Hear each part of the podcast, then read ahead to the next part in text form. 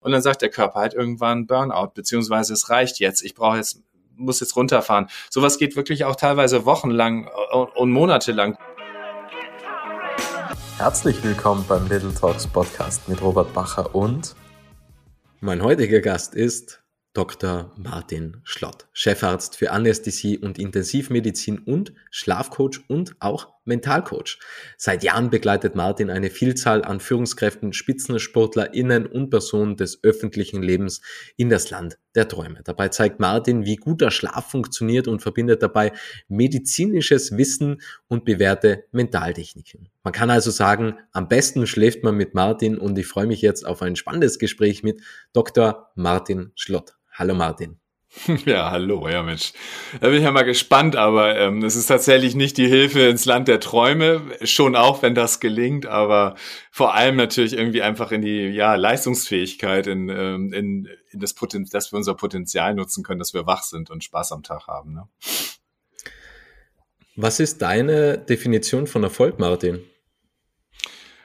grundsätzlich mal, dass ich einfach die Dinge wirklich tun kann, die mir am Herzen liegen und dass ich die gut machen kann, dass ich ähm, Freude daran habe, dass ich da einen Sinn drin sehe und dass ich dann auch entsprechende ja, Resultate sehe und ähm, und dann natürlich ist es schön, wenn ich, äh, wenn ich erfolgreich bin, wenn ich irgendwie Ziele, die ich mir vornehme, die mir wichtig sind, die mir am Herzen liegen, äh, wenn ich die halt auch erreichen kann und umsetzen kann. Ne? Und dafür ist natürlich super schön, wenn ich, äh, wenn ich ausgeschlafen bin und dann sozusagen meine volle Energie oder Freude da zur Verfügung habe.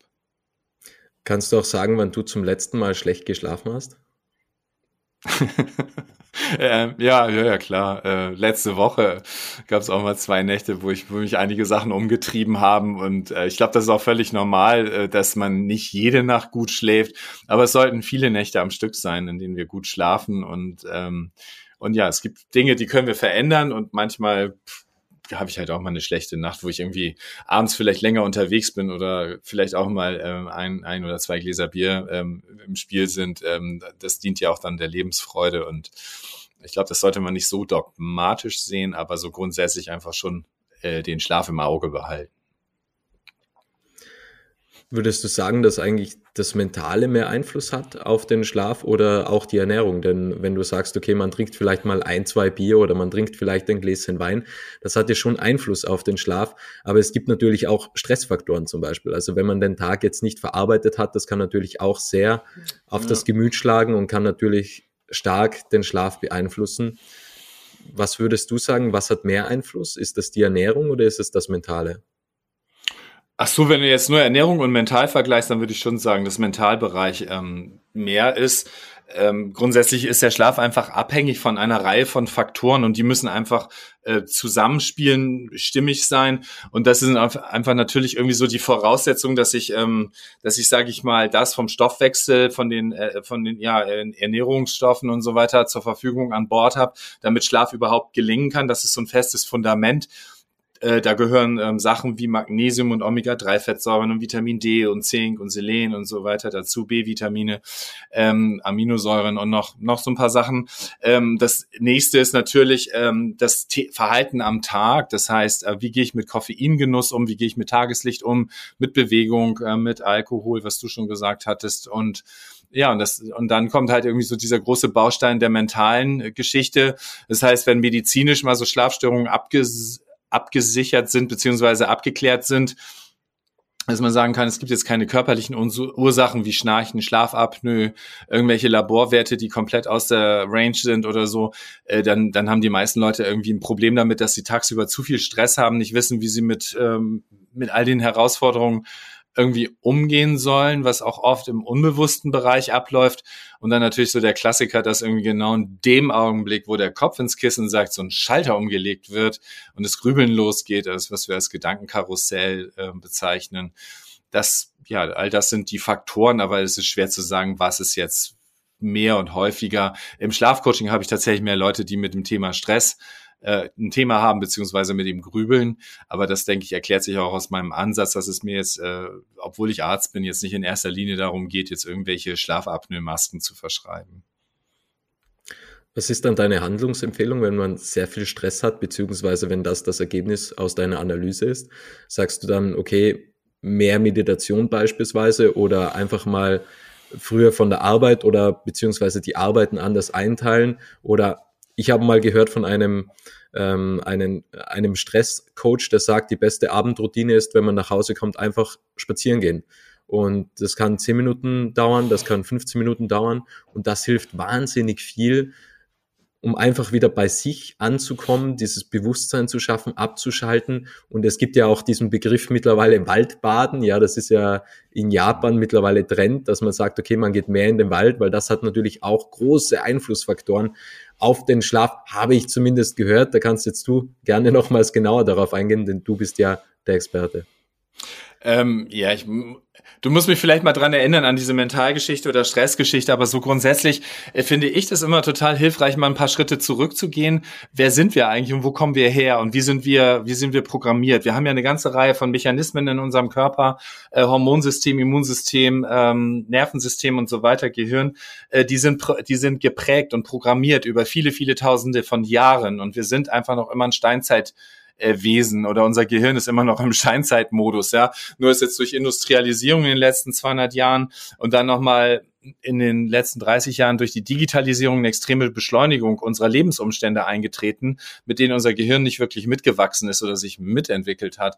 Und ähm, wenn wir zurückgehen, was sind denn die Elemente gewesen, aus denen das Leben damals bestand? Dann war es ja so, dass äh, der Rhythmus des Tages erstmal sehr stark vom Sonnenlicht abhängig war. Ja? Morgens ist irgendwann hell geworden, Signal ans Gehirn, wach zu werden, aktiv zu sein für unsere Vorfahren.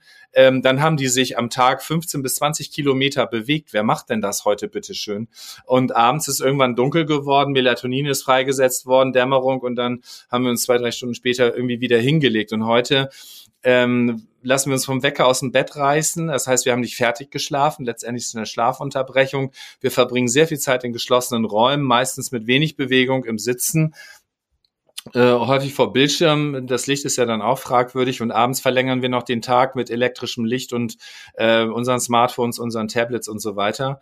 Äh, sind also aus diesen natürlichen um Lebensumständen sehr stark raus und äh, deshalb hilft es, Elemente, die damals halt die große, große Rolle gespielt haben, wieder zu integrieren. Das heißt, ähm, zu gucken, kann ich irgendwie morgens 10, 15 Minuten Sonnenlicht tanken, kann ich mittags vielleicht einen Spaziergang machen, kann ich abends nochmal Sonnenlicht in der Dämmerung tanken. All das sind wichtige Impulse für unsere innere Uhr. Ähm, Wald ist sowieso gut, ähm, klar, und, äh, und spazieren gehen auch, weil wir uns da bewegen. Ist auch wichtig, sich ab und zu mal richtig auszupowern, denn das haben unsere Vorfahren eigentlich regelmäßig gemacht, um ihr Überleben überhaupt zu sichern, um Nahrung zu finden, um, äh, um zu jagen, um zu kämpfen, um sich zu verteidigen, um wegzulaufen. Und dann haben unsere Vorfahren natürlich auch immer wieder Phasen gehabt, eine halbe Stunde Voll, Vollgas oder Anspannung und dann ähm, wieder Pausen. Und diese, das haben wir heute halt nicht mehr. Ja? Bei vielen ist der Tag so durchgetaktet mit äh, Zahlendruck, mit, äh, mit permanenter Erreichbarkeit, mit ähm, Verpflichtungen, mit allem Möglichen im Stau stehen und, und, und. Alles, was unser Nervensystem ja auch strapaziert. Ähm, und das, das dürfen wir wieder lernen, so kleine Mikropausen in den Tag zu integrieren, also dem Körper zu zeigen, wie Anspannung und Entspannung funktioniert, äh, weil wie wenn ich abends dann entspannen, wenn ich es tagsüber nicht auch ab und zu mache. Ähm, also Mikropausen, kleine Pausen, Tageslicht rausgehen, bewegen, äh, abends Spaziergang ist super. Und ähm, dann gibt es sozusagen jetzt, wenn wir, wenn wir beim Thema Stress sind, gibt es irgendwie für mich so ein paar e verschiedene Ebenen. Das fängt jetzt, das, was ich jetzt eben erzählt habe, sind so Verhaltensweisen unterm Tag.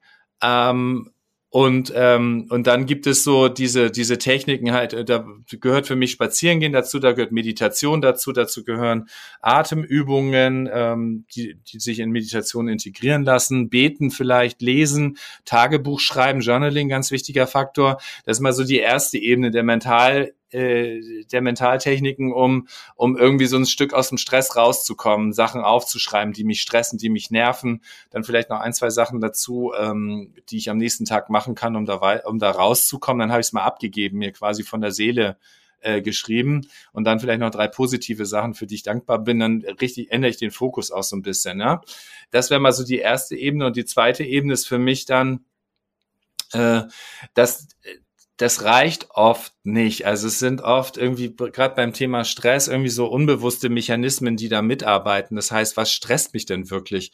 Ähm, wie kann ich im Tag Verhaltensweisen ändern, dass ich meinen Tag vielleicht ein bisschen anders äh, integriere, dass ich irgendwie mit Dingen anders umgehe, Sichtweisen verändere, ähm, nicht nur immer auf das Negative gepolt bin, das, was unser Geist liebt, sichert ja, hat ja in der Vergangenheit auch eher Überleben gesichert, dass wir dass wir natürlich gucken mussten, ist hier irgendwo was Gefährliches, wenn wir einen neuen Rastplatz oder so gesucht haben, ähm, was uns gefährden könnte, irgendwelche Schlangen oder irgendwelche Säbelzahntiger. Ähm, also so, so diese Sichtweisen verändern. Was ist, was ist gut in meinem Leben? Wie kann ich das integrieren? Wie kann ich mehr davon erschaffen?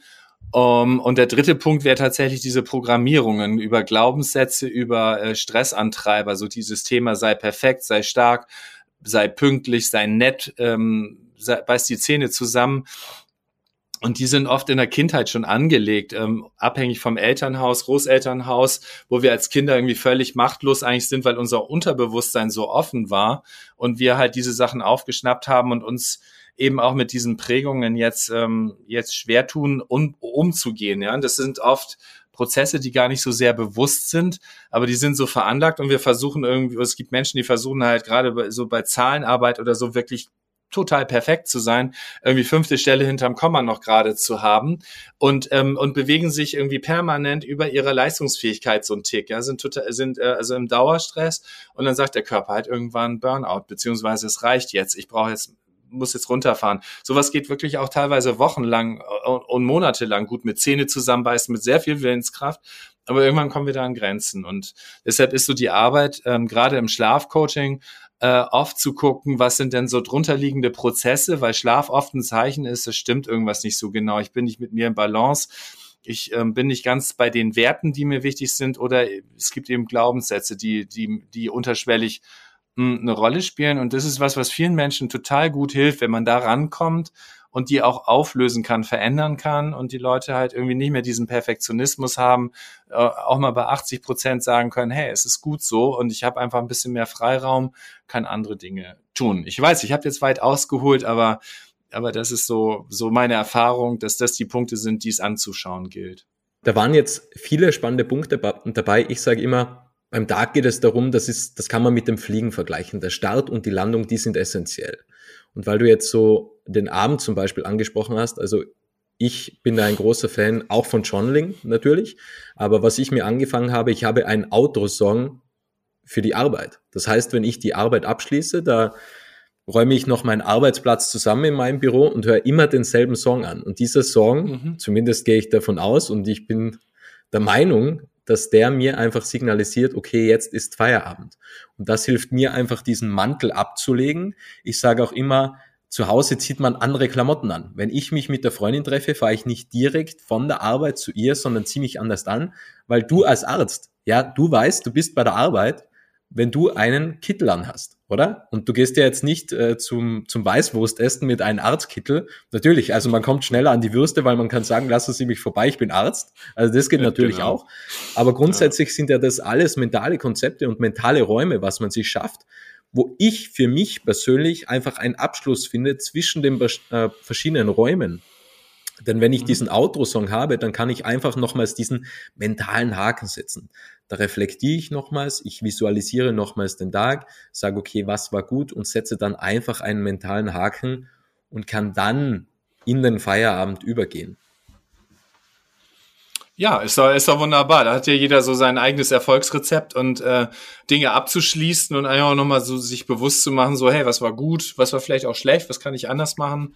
Aber so einfach kurz, kurz dann zu sagen, so, und jetzt Haken dran und das auch noch sozusagen verankern mit einem Song, der immer gleich ist, wo der, wo dein Unterbewusstsein, irgendwie, wenn du, wenn du das Lied irgendwie fünf, sechs Mal gehört hast, dann weiß dein Unterbewusstsein, okay, alles klar, ähm, Arbeit ist getan jetzt kommt, äh, jetzt kommt was anderes, jetzt kommt irgendwas anderes Schönes. Äh, und äh, insofern ja, ist doch wunderbar, wenn das für dich gut funktioniert. Ähm, schöne Idee. Was würdest du sagen, wie viele Menschen leiden an Schlafproblemen? Weil das muss ja enorm äh, zugenommen haben über die letzten Jahre. Ja, es sind, ähm, gibt unterschiedliche Untersuchungen dazu, aber es sind irgendwo so zwischen 30 und 50 Prozent der Bevölkerung, der arbeitenden Bevölkerung. Also gibt's ja unterschiedliche Fragen dazu. Ne? Wer schläft schlecht? Wer hat morgens das Gefühl, äh, nicht aufstehen zu können äh, oder nicht ausgeschlafen zu sein? Oder wer hat äh, untertags das Gefühl, dass er einfach nicht leistungsfähig ist? Also gibt unterschiedliche Ansätze dazu, aber das ist schon sehr weit verbreitet, dass zumindest viele Menschen eben nicht in ihrer Leistungsfähigkeit sind, in der sie sein können oder das Gefühl haben, es ist beeinträchtigt und es könnte besser sein. Und das Essentielle beim Schlaf ist die Tiefschlafphase, oder? Also ich habe mal gehört, man braucht 90 Minuten Tiefschlafphase über die ganze Nacht. Und ein Schlafzyklus dauert immer 90 Minuten und besteht aus fünf Bausteinen und ein Baustein davon ist die Tiefschlafphase. Und über die ganze Nacht sollte man dann 90 Minuten ansammeln, damit die Zellen regenerieren, sich erneuern, damit man einfach gute Erholung hat und damit man dann auch erholt und frisch und voller Energie in den Tag startet. Stimmt das? Ja, also wir Menschen lieben ja Modelle und Vereinfachungen. Ne? Und ich, äh, ich erkläre, ich vereinfache auch immer ganz gerne. Also ja, grundsätzlich hast du recht mit diesen, es sind so 90 bis 100, 110 Minuten Intervalle. Das ist auch individuell wieder etwas unterschiedlich. Aber in so einem Intervall haben wir halt idealerweise Tiefschlaf, Traumschlaf, Leichtschlaf und, ähm, und dann wiederholt sich das Ganze idealerweise fünf bis sechs Mal, so dass wir siebeneinhalb bis neun Stunden schlafen. Und ähm, natürlich spielt der Tiefschlaf eine ganz wichtige Rolle, weil da im Prinzip Zellregeneration stattfindet, Muskelwachstum und die Energie einfach wieder für den Tag aufgebaut wird. Ähm, deshalb ist es ja auch eine, eine Dopingsubstanz. Ja, die Leute versprechen sich ja was davon und scheint irgendwie auch äh, phänomenal gut zu wirken. Und ähm, und insofern, da wird sehr viel Wachstumshormon freigesetzt in der Tiefschlafphase und das können wir halt irgendwie für uns nutzen, auch um besser auszusehen zum Beispiel. Und das hört sich auch plakativ an mit, der, mit dem Schönheitsschlaf, aber Menschen, die ausgeschlafen sind, die wirken tatsächlich deutlich ähm, sympathischer, gesünder und vertrauenswürdiger auf ihre Umwelt. Und das ist, glaube ich, gerade in der heutigen Zeit, wo gerade im Business und so weiter ja menschliche Kontakte doch eine große Rolle spielen, ist das, glaube ich, ein wichtiger Faktor auch, ähm, der, der auch über ja, Erfolg äh, entscheidet, ähm, wie menschliche Bindungen sind und wir uns damit in Teams weiterentwickeln können oder bei Verhandlungen leichter tun, äh, was auch immer es dann ist. Aber es ist eben nicht nur der Tiefschlaf alleine, sondern äh, auch der, der REM-Schlaf oder der Traumschlaf ist ist wichtig und den dürfen wir im Auge behalten. Und es ist so, dass wir zu Beginn der Nacht eher größere Anteile an Tiefschlaf haben innerhalb dieser 90 Minuten Intervalle und zum Morgen hin haben wir mehr Traumschlaf. Und im Traumschlaf werden halt die Emotionen des Tages verarbeitet damit ich eben am nächsten Tag auch wieder, sag ich mal, emotional stabil mit meiner bestmöglichen Souveränität im Tag agieren kann. Ähm, also ich möchte nicht wissen, wie viele Probleme irgendwie entstehen, weil Menschen einfach nicht ausreichend ähm, Traumschlaf bekommen oder die Emotionen nicht verarbeitet sind. Ja, dass man dann morgens trotzdem äh, genervter ist, leichter gereizt reagiert und dann vielleicht irgendwie als Vater sein Kind anschreit oder die Mutter irgendwie bei der kleinsten Störung dann irgendwie äh, am Rad dreht oder wir in, in Unternehmen auch ähm, schlechter mit Mitarbeitern umgehen oder miteinander im Team umgehen und ganz zu schweigen davon, wie es in der Politik ausschaut, wenn, wenn Menschen nicht ausgeschlafen sind. Ne? Und insofern ähm, ist der REM-Schlaf natürlich auch wichtig. Ein weiterer Faktor, der im REM-Schlaf immer wieder aufgebaut wird, ist so dieses Thema Kreativität. Hm, also da, und da geht es jetzt gar nicht mal nur darum, so schöpferisch tätig zu sein, guter Maler oder guter Komponist zu sein, sondern, sondern jeder von uns ist ja jeden Tag mit x Problemen oder, oder Herausforderungen konfrontiert.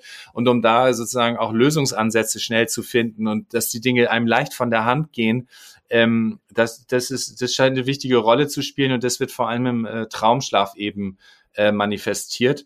Und deshalb sind die Schlafstunden eben so fünf, sechs, sieben eben auch nicht ganz unwichtig.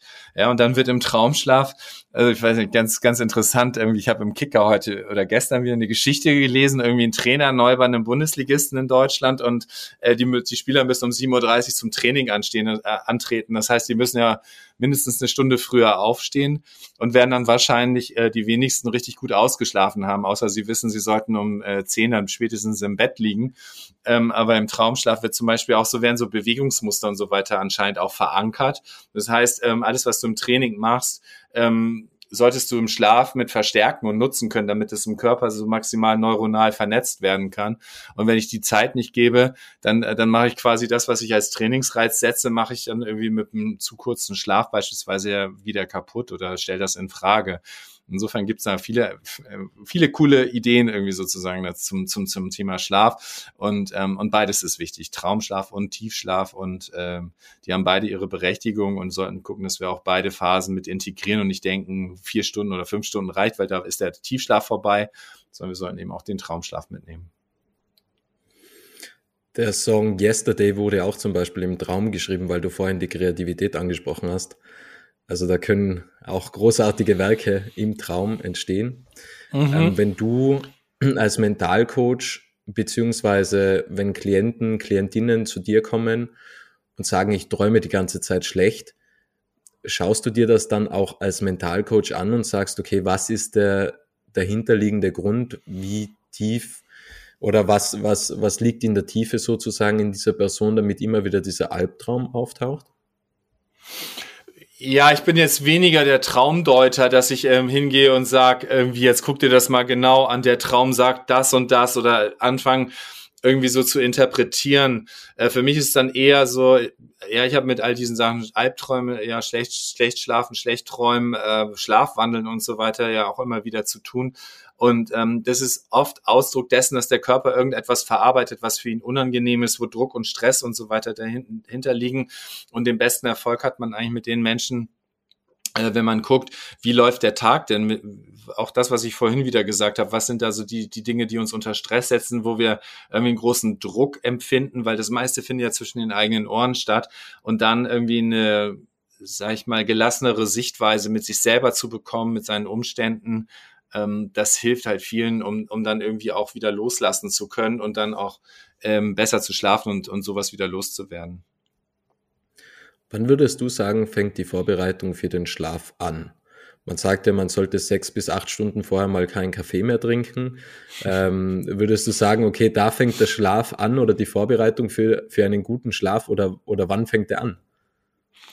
Der fängt mit der Nacht davor an. Wenn wir, wenn wir gut schlafen, dann kommen wir gut in den Tag und, und haben irgendwie Spaß an den Sachen, die wir tun, haben irgendwie morgens ja auch dann irgendwie positive Gedanken, freuen uns auf das, was passiert.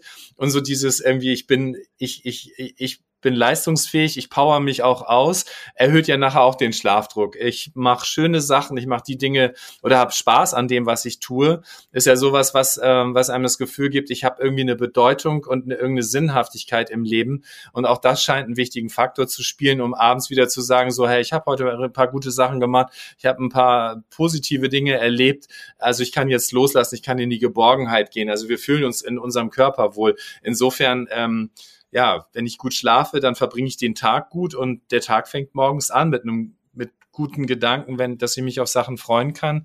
Und ähm, wenn ich mich den ganzen Tag ärgere und morgens schon denke, so, oh, wie soll der Tag bloß rumgehen, äh, dann programmiere ich damit schon fast, ähm, dass, dass der Schlaf dann auch schlecht wird.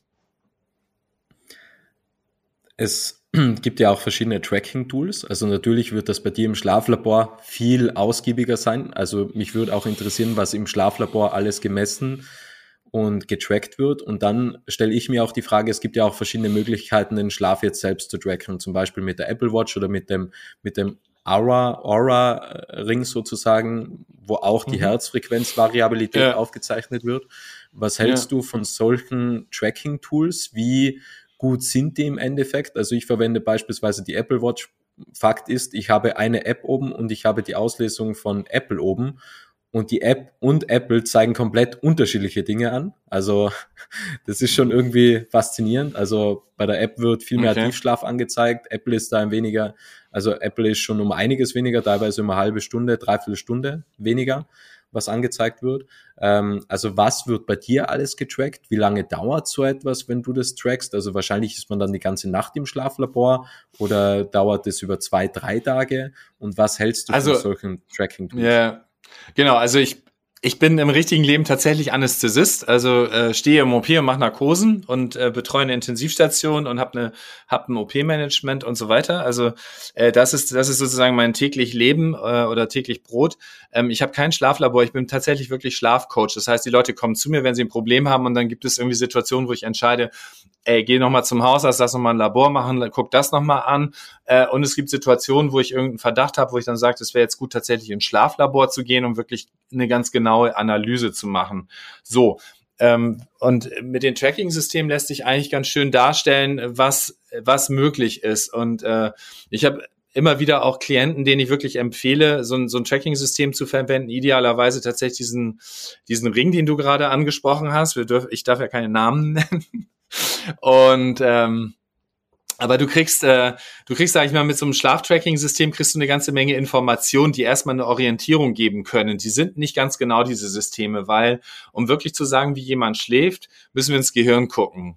Ja, müssen wir Hirnwellen analysieren und so weiter. Und das wird im Schlaflabor gemacht. Da werden dann alle möglichen Elektroden aufgeklebt und dann bekomme ich diese, diese Informationen und Rückmeldungen auch. Und das haben ja diese äh, Tracking-Systeme nicht, egal ob das die Swatch ist oder die, äh, ähm, oder die oder dieser Ring halt. Aber die die zeichnen halt äh, eine ganze Menge äh, Parameter auf, wie Herzfrequenz, wie äh, Herzratenvariabilität, wie ähm, Bewegungsmuster, ähm, wie Temperaturverläufe, Körpertemperaturverläufe und so weiter. Und aufgrund dieser Daten wird rückgeschlossen, Mensch, mein Träger muss jetzt sozusagen im Tiefschlaf sein, im Leichtschlaf sein, im Traumschlaf sein. Und, ähm, und das zeigt die App dann nachher an. Aber das ist natürlich irgendwie auch Schwankungen und Fehlerquellen unterworfen. Aber es gibt auf jeden Fall erstmal eine, kann eine Orientierung geben. Und dann kann man die Systeme natürlich nicht miteinander vergleichen. Je mehr Daten abgegriffen werden, desto genauer ist die Bestimmung der Schlafphase. Und ja, das, deshalb würde ich halt gucken, wie viele, wie viele Parameter werden da abgegriffen oder können überhaupt sinnvoll abgegriffen werden. Äh, und dann würde ich mich danach für ein Tracking-System entscheiden und natürlich nach Geldbeutel. Das ist, ist ja klar, dass die Dinger kosten auch ein bisschen Geld. Mhm. Uh, genau, und ich, ich meine, ich habe irgendwie, das ist, das ist schon spannend, weil ich habe auch immer wieder äh, Klienten, so der Klassiker ist wirklich irgendwelche Führungskräfte oder Unternehmer, die echt viel Verantwortung auch tragen, die dann kommen und sagen so, mein früher war es echt immer so, wenn ich gesagt habe, Mensch, ich bin Schlafcoach, ich würde für deine Firma was mal gern was machen, immer meine Mitarbeiter sollen arbeiten, die sollen nicht schlafen. Mittlerweile wissen das schon viele Unternehmer oder auch Führungskräfte, dass Schlaf ein wichtiger Faktor ist. Ähm, und sagen dann, ey, ich schlafe sieben oder acht Stunden und bin morgens trotzdem total müde, ich komme nicht aus dem Bett, ich habe keine Energie den Tag über. Und dann irgendwie so ein Tracking-System zu gucken und zu sehen, dass denen oft dann wirklich der Tiefschlaf fehlt äh, oder nur sehr kurz ist, gibt dann schon mal wirklich einen guten Anhaltspunkt zu sagen, okay, wie ist dein Alltagsverhalten, was machst du am Abend, was machst du tagsüber, äh, mit dem wir dann zum Beispiel auch dann Verhalten verändern können, um den Tiefschlaf zu verbessern. So, das, äh, das ist so der Klassiker und das nutze ich natürlich schon. Aber wenn ich sehe, da liegen irgendwelche anderen Sachen dahinter, die auch eingehender abgeklärt werden müssen, dann ist ein Schlaflabor natürlich nochmal in der Lage, äh, ganz andere Parameter zu, ähm, zu erfassen. Ich habe im Bekanntenkreis natürlich nachgefragt und habe gesagt, ich habe dich im Podcast und wir Männer haben ja ein bestimmtes Problem und zwar müssen wir, oder das ist äh, zumindest weit verbreitet, in der Nacht urinieren. Das ist ja schon auch ein Schlafproblem sozusagen, weil das reißt dich ja höchstwahrscheinlich auch, auch gegebenenfalls aus der Tiefschlafphase. Gibt es da auch einen Trick? Ich habe mal gelesen, okay, vier Stunden vor dem Schlaf sollte man beispielsweise kein Wasser mehr trinken. Würdest du von dem Tipp abraten oder was ist deine Empfehlung? Also so dogmatisch würde ich es nicht sehen, wenn ich äh, wenn ich Durst habe, dann sollte ich natürlich auch noch was trinken, weil auch Durst jetzt irgendwie wieder den Schlaf, also irgendwie im Schlaf nerven kann. Also wir, wir unterliegen halt einfach diesen Reizen. Ich würde, ich würde, wenn es dazu kommt, dass, dass wir halt einfach mal irgendwie aufstehen müssen, zur Toilette müssen, das würde ich einfach ähm, einfach ähm, nicht so ernst nehmen. Einfach sagen, okay, das ist jetzt halt einfach so, akzeptieren, annehmen, das gehört mit zu meiner Nacht dazu. Ich werde danach wieder erholsam weiter, weiter schlafen. Ich habe ja ähm, für, für mein Buch irgendwie witzigerweise eine ganze Reihe von Interviews geführt, auch teilweise mit sehr bekannten und erfolgreichen Menschen. Einer davon war ähm, Konstantin Gericke, der dieses Business-Netzwerk LinkedIn mitgegründet hat. Und, äh, und der hat gesagt, irgendwie so das Wichtigste für ihn wäre so ein Schlafvertrauen dass er einfach selbst, wenn er in der Nacht mal wach wird, weiß, er kann wieder einschlafen und er wird einfach weiter schlafen. Und viele Leute fangen ja dann an, zu sich zu ärgern, so, oh, jetzt bin ich um drei Uhr aufgestanden wegen der Toilette und ob ich jetzt wieder einschlafen kann, hm, naja, und jetzt liege ich schon eine halbe Stunde wach und wie soll das morgen bloß werden und so und da einfach zu sagen, so, okay, es ist okay, es gehört zu mir dazu, dass ich auch mal nachts zur Toilette muss ähm, und ich, ich nehme das einfach an und kann danach locker gut weiter schlafen. Du hast gerade dein Buch angesprochen, Erfolgsfaktor Schlaf. Mhm. Was ist da verborgen in dem Buch? Ich habe mal gehört, ein Buch ist dann gut, wenn man wirklich nichts mehr weglassen kann. Ich nehme an, das ist bei dir auch der Fall, wo wirklich geballtes Wissen drin ist und wo wirklich geballte Kompetenz auch darin enthalten ist. Was ist darin enthalten? Also was kann man vom Buch erwarten? Welche Ratschläge, Tipps sind da enthalten? Auf was kann man sich freuen? Naja gut, ähm, erst erstmal ist, glaube ich, immer ganz gut, irgendwie so das Thema mal zu umreißen, worum es geht, worum geht es eigentlich. Äh, und da ist natürlich irgendwie sozusagen, was passiert, wenn wir genug schlafen, was passiert, wenn wir nicht ausreichend schlafen, beschrieben, auch mit ein paar Studien unterlegt. Und äh, und dann sind, äh, sind natürlich jede Menge Dinge drin, ähm, die unsere Physiologie betreffen, wie Schlafen funktioniert. Das, was wir vorhin ja auch schon so zum Teil angesprochen haben. Und dann ist ein ganz großer Teil, gerade im zweiten Teil des Buches, ähm, über Mentaltechniken und, äh, und Dinge drin, wie ich, wie ich mich sozusagen auch ausrichten kann, um besser zu schlafen. Aber da sind auch Tipps drin, die ich auch für andere Lebensbereiche nutzen kann. Es sind äh, eine ganze Reihe Beispiele aus Coaching-Geschichten mit meinen Klienten irgendwie drin, ähm, allerdings natürlich anonymisiert um, äh, um da den äh, Rahmen zu wahren. Und, ähm, und ich habe ähm, eine ganze Reihe von Interviews mit recht bekannten Leuten drin. Also ich habe mit, äh, mit Leuten wie Peter Maffei oder Tommy Haas oder äh, dem Sternekoch Alexander Herrmann oder eben mit Konstantin über ähm, über das Thema Schlaf, Erfolg, Leistungsfähigkeit, Energie im Tag gesprochen. Und es war irgendwie, äh, war, war irgendwie total interessant und rundet das irgendwie sehr schön ab. Und die, ähm, ja, die Feedbacks sind irgendwie durchweg sehr positiv, gerade von Journalisten oder so. Das ähm, hat viele Fernsehauftritte und so weiter mit sich gebracht. Als Schlafcoach, was war, oder Schlafcoach und Autor, was war dein größter Erfolg bisher oder deine größte Erkenntnis? Also, was heißt Erfolg? Also es ist immer wieder schön, wenn man, äh, wenn man Menschen irgendwie dazu helfen kann, dass sie besser schlafen. Ähm, und es ist auch ganz interessant, was die so, was die so rückmelden. Es ist nämlich gar nicht so sehr so, boah, ich kann jetzt wieder Bäume ausreißen. Das schon auch. Ähm, aber die, die meisten sagen dann, ich bin wieder ich selbst. Also das, das finde ich immer sehr berührend, dass, dass die Menschen dann ähm, tatsächlich wieder so bei sich ankommen und ähm, man denkt ja auch bei dem Buch Erfolgsfaktor Schlaf, jetzt geht's irgendwie nur noch um schneller, höher, weiter. Ja, klar, ich arbeite mit Leistungssportlern und ich finde es auch selber schön, irgendwie, wenn ich leistungsfähig bin. Aber es geht irgendwie noch viel mehr darum, dass ich die Dinge, die mir wirklich am Herzen liegen, die ich gerne tue, die, die mir sowas wie ein Flow oder so Erfüllung schenken, dass ich die einfach in meiner bestmöglichen Verfassung machen kann. Ne? Und ähm, ja. Du hast ja eine sehr spannende Vita. Du bist der Chefarzt für Anästhesie und Intensivmedizin, wie gesagt, Mentalcoach und Schlafcoach. Wie kam das eigentlich zustande? Und was mich auch interessiert, also das Studium ist ja nicht einfach, nehme ich jetzt einfach an, ohne, ohne es zu wissen, weil ich bin kein Arzt. Ähm, wie ging es dir damals mit dem Schlaf? Und hast du dich damals schon mit dem Thema auseinandergesetzt, dass du gesagt hast, okay, wie kann ich meine Leistung äh, einfach stärken, äh, stärken, wie kann ich meine Leistung fördern?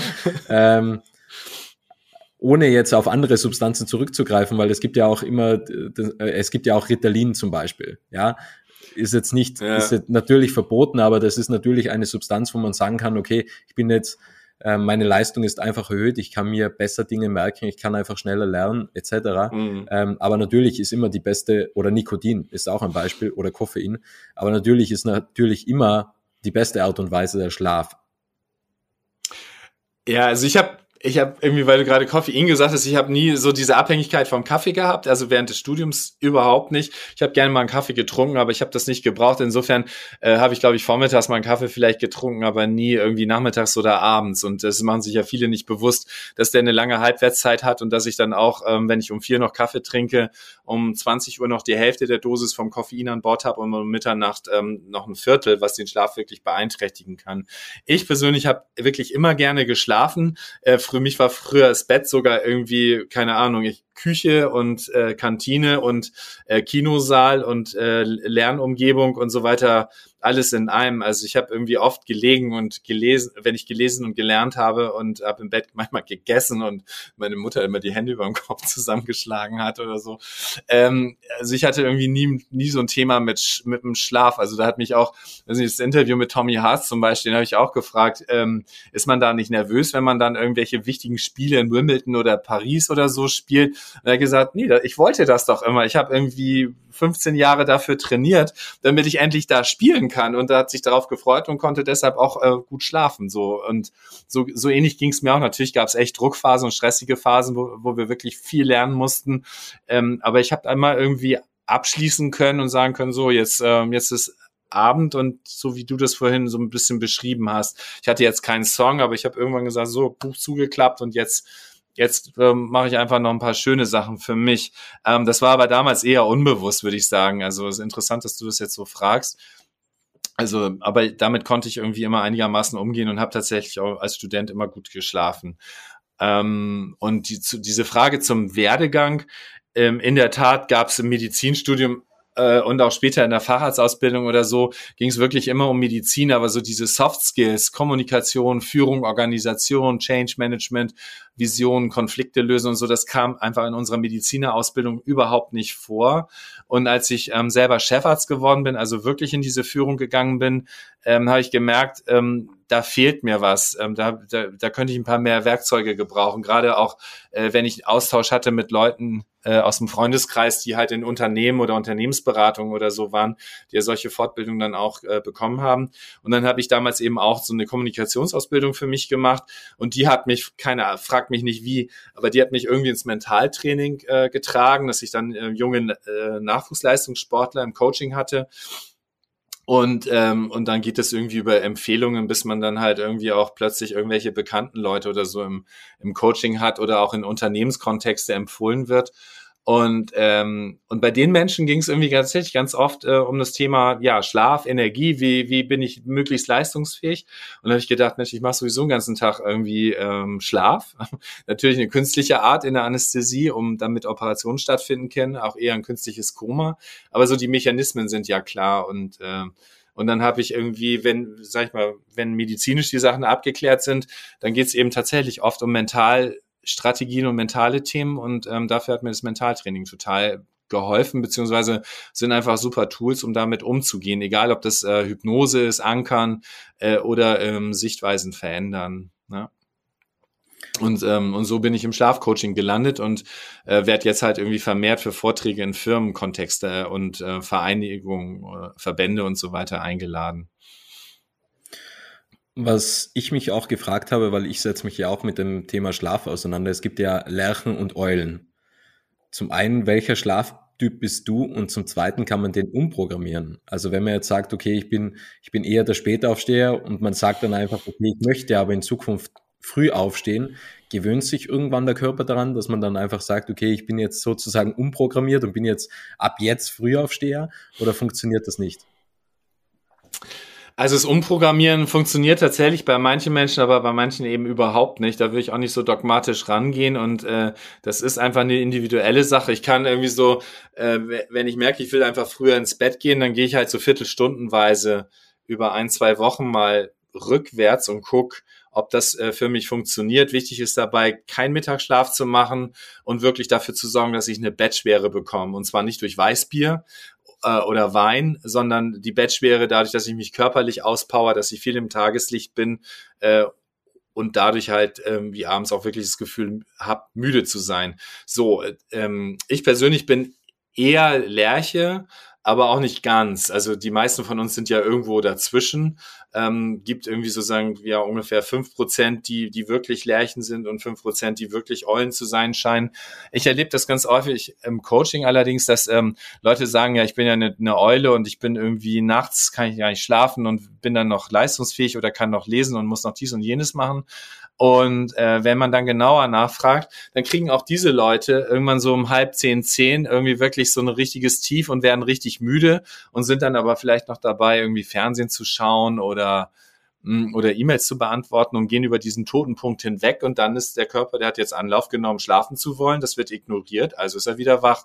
Und ähm, dann dauert es natürlich wieder eine Weile, bis wir diesen Schlafdruck aufbauen. Und äh, wenn ich den Leuten rate, Mensch, geh doch mal ins Bett, gib dich, nimm den ernst, diesen Schlafimpuls, ähm, dann können auch viele tatsächlich dann schlafen. Wir nähern uns äh, schon langsam dem Ende. Ich hätte noch vier Wie Fragen. Schade. Ja, also wirklich schade. Ich hoffe, ich hoffe, wir hören uns einmal wieder und können einen Teil zwei aufnehmen. Ja. Aber zu den Fragen, wenn man aufsteht, da fängt ja oftmals dieses Gedankenchaos an. Man denkt schon, was erwartet mich alles? Was steht bevor? Was muss ich noch tun? Welche Meetings sind heute? Wie schafft man es, den Morgen so zu gestalten, dass man die Ruhe bewahrt und einfach in Achtsamkeit und Stille aufsteht, ohne dass dieses Monkey Mind sozusagen angeht und dieses Geplappere und wo es einfach heißt, okay, das und das und das und das muss ich auch noch tun. Also ich glaube, das erste ist irgendwie mittlerweile in der heutigen Zeit zu gucken, dass das Handy außerhalb äh, des Schlafzimmers übernachtet. Also das Handy wirklich äh, gar nicht in, morgens erst in die Hand zu nehmen, weil das erinnert uns an viele Sachen und löst, löst auch viele äh, Impulse aus, weil einfach viele Informationen auf uns einprasseln also das hilft schon mal, um, um den Morgen, sag ich mal, entspannter zu, zu beginnen. Und dann kann ich ja irgendwie, wenn ich, äh, wenn ich geweckt werde oder wach geworden bin, das ist eigentlich der viel bessere Zustand, dass ich wirklich so ins Bett gehe abends. Also ich stelle mir meinen Wecker beispielsweise auf 21 Uhr, weil dann weiß mein Körper so, jetzt habe ich noch eine Stunde ungefähr, um runterzukommen. Meditation, Tagebuch schreiben, ähm, Atemübungen, Spaziergang oder so. Ähm, und dann weiß ich, es sind 22 Uhr, acht Stunden, dann wache ich kurz vor sechs von alleine auf. Ich habe den Wecker zwar meistens gestellt, weil ich ja irgendwann in der Klinik sein muss, aber ich wache meistens vorher auf. So, also soll, das wäre schon mal ein guter Tipp, auch dass ich nicht vom, vom Wecker rausgerissen werde, weil das erzeugt direkt eine Stressreaktion oft. Ja? Hast du ein Besser wäre dann besser wäre ein Lichtwecker tatsächlich, der das irgendwie sehr deutlich schonender macht. Ähm, aber ähm, auch diese Stresssituation, die ich mit dem Wecker auslösen kann, die kann schon unangenehm sein. Und dann kann ich ja morgens mal üben, ähm, weil wir sind ja oft noch in so einem Alpha-Status, irgendwie mit ein paar positiven Gedanken so zu fühlen, hey, wie warm und wie angenehm ist denn mein Bett noch? Danke, dass ich dort schlafen durfte. Das, also das, das, und dass es jetzt langsam losgeht und, ähm, und dann mal so zu gucken, was erwartet mich denn, wenn dann Positives ähm, und was ist an dem Gefühl, jetzt vielleicht noch schön im warmen, kuscheligen Bett zu liegen, vielleicht seinen Partner, Partnerin neben sich zu haben oder zu hören, wie die Kinder schon mal langsam loslegen. Also so, das kann ja auch äh, Freude bereiten, einfach so zu wissen, ähm, ja, es sind alle da, die dazugehören und äh, und insofern ist es, glaube ich, sehr viel der Fokus. Musik kann eine gute Rolle spielen, dass ich morgens einfach Musik habe, gerade im Bad, die mich dann ein bisschen peppt. Und im Bad ist echt cool, richtig helles Licht zu haben, ja, weil das spürt das Melatonin. Melatonin ist ja so unser Dunkelhormon, macht ein bisschen depressiv auch. Und wenn ich mit hellem Licht, mit guten Lichtimpuls ähm, das, das Melatonin dann irgendwie noch sozusagen auflösen kann, äh, dann fühle ich mich auch gleich nochmal besser, es unterstützt es und dann auch richtig recken und die Arme nach oben, weil wenn wir die Arme nach oben nehmen, ist eine Körpersprache, die einfach positiv ist. Wir können da nicht negativ denken. Ähm, also kann ich sozusagen die Körperbahnung auch dafür noch so ein bisschen nutzen, um in positiven Zustand zu kommen. Welchen Einfluss haben Mikronährstoffe auf den Schlaf? Ist das ein großer Einfluss? Wie würdest du das beziffern? Also ich, ich denke, es muss einfach das Fundament dafür da sein, dass Schlaf gelingen kann. Und wenn bestimmte Stoffe im Defizit sind, also was weiß ich, Magnesium beispielsweise, was, was für uns wichtig ist, um, also es ist ja eher so ein äh, Entspannungselektrolyt, was aber auch für viele ähm, äh, Enzymprozesse wichtig ist. Ähm, wenn das nicht im Gleichgewicht ist, dann tun wir uns halt einfach schwerer. Genauso Vitamin D ist was, was, was uns ja irgendwie auch neben dem Knochenstoffwechsel so ein bisschen Power äh, und Energie verleiht. Und wenn das das zu wenig ist, dann haben wir tagsüber zu wenig Antrieb und dann fällt es uns, dann powern wir uns nicht richtig aus und schlafen dann vielleicht auch einen Ticken schlechter. Insofern sollte einfach so ein Gleichgewicht da sein mit diesen Mikronährstoffen. Ja, die, die hatte ich ja vorhin auch schon mal so ein bisschen aufgezählt, ähm, damit Schlaf gelingen kann. Die vorletzte Frage, und da bin ich jetzt sehr gespannt, was Endlich. war dein bestes Investment? Was war dein bestes Investment? Weil, also ich habe mal gehört, es gibt ein Bett für 45.000 Euro ähm, mit äh, schwedischen Rosshaar sozusagen, wo man sich fühlt, als ob man schwebt, wo mhm. zweimal im Jahr Schweden vorbeikommen und dir einfach dieses Bett wieder so total weich treten, wo sie mit den Füßen drüber gehen, ähm, weil es einfach heißt, okay, man sollte ja schon so viel in ein Bett investieren, wie zum Beispiel in ein Auto, weil im Bett ist man halt acht, neun, zehn Stunden. Das ist man natürlich im Auto nicht. Ähm, ich weiß nicht, ob du so ein äh, Bett besitzt, aber trotzdem frage ich dich, was war dein bestes Investment?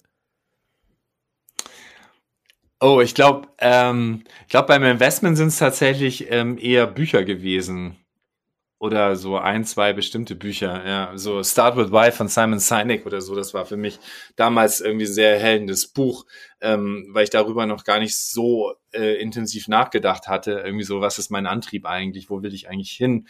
Ähm, und so weiter. Ähm, aber natürlich, Bett ist auch irgendwie ein ganz wichtiges Investment, weil wir verbringen ja nun mal irgendwie ein Drittel des Tages im Bett oder ein Drittel unseres Lebens, ja. Wenn wir von 75 Jahren ausgehen, sind es 25 Jahre, die wir im Bett verbringen. Vielleicht nicht immer schlafend, aber ähm, aber das sollte schon irgendwie zu uns passen. Und ähm, ich würde vielleicht nicht 45.000 Euro für ein Bett ausgeben, aber ähm, so, so ein Kleinwagenpreis darf es, darf es ruhig schon sein. Und da kann ich eine ganze Menge äh, Faktoren ja mit berücksichtigen. Also es gibt ja jede Menge neuer äh, äh, Aspekte, auch beim Schlafen, Erdungsmatten, Schrägschlafen, aus welchen ähm, Materialien bestehen die Bettdecken ähm, oder oder sonstige Dinge, also die für die Thermoregulation wichtig sein können, äh, wie ist die Matratze beschaffen und so, das sind schon, äh, sind schon wichtige Sachen, wo ich mir auch ähm, tatsächlich Gedanken machen darf. Ja, wie viel Geld gebe ich für Urlaub und so weiter aus? Und das, wo ich wirklich jede Nacht äh, drin liege, da wird dann oft gespart. Die letzte Frage, es ist immer dieselbe Frage. Was möchtest du noch sagen? Macht den Schlaf zu eurer Priorität, weil mit dieser Entscheidung werdet ihr einfach von alleine schauen, äh, was ist für mich wichtig und ähm, und dann tatsächlich auch so, so den den Tagesrhythmus daran orientieren. Und das das tut total gut, weil dann zu merken so ey ich schlaf richtig gut und es gibt finde ich fast kein schöneres Gefühl als morgens wirklich ausgeschlafen zu sein, das Gefühl zu haben so ey geil jetzt geht's los. Und insofern Schlaf zur Priorität zu machen ist schon mal ist schon mal ein ganz wichtiger Impuls und ähm, Sleep Rocks. Super, vielen, vielen Dank. Danke für das spannende Gespräch, für den tollen Inhalt, für die tollen Insights. Vielen, vielen Dank, Martin. Und an dieser Stelle wünsche ich dir noch einen schönen Abend und eine gute Nacht und einen guten Schlaf. ja, ebenso. Danke vielmals. Es freut mich sehr, dass du das Interview bis zum Ende angehört hast und wenn du keine Folge mehr verpassen möchtest, dann abonniere jetzt Little Talks in deiner Podcast-App.